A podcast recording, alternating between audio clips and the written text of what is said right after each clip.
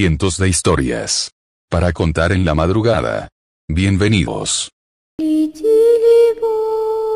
закрой глаза скорее. Кто-то ходит за окном и стучится в двери. Mi nombre es Soledad y os cuento esta historia. Era un 24 de diciembre, un padre y una madre con su hijo se disponen a coger su coche para salir en carretera para reunirse con los familiares en la mítica cena de Nochebuena.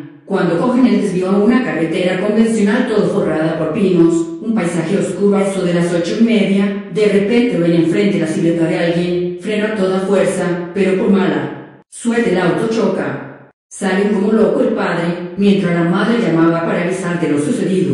El padre ansioso buscando por todos los alrededores cercanos al auto, pero no encontraba nada.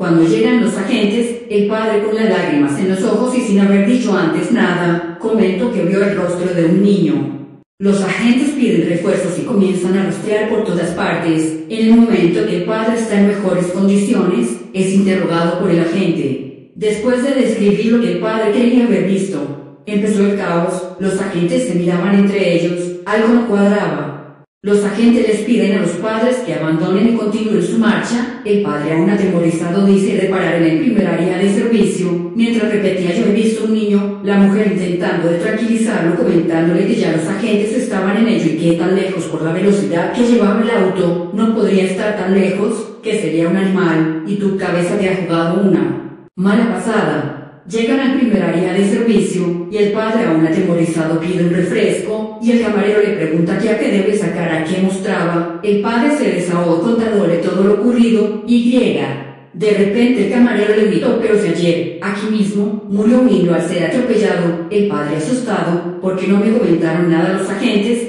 pasadas unas semanas el hombre, enfermo por escuchar voces, voces de un niño,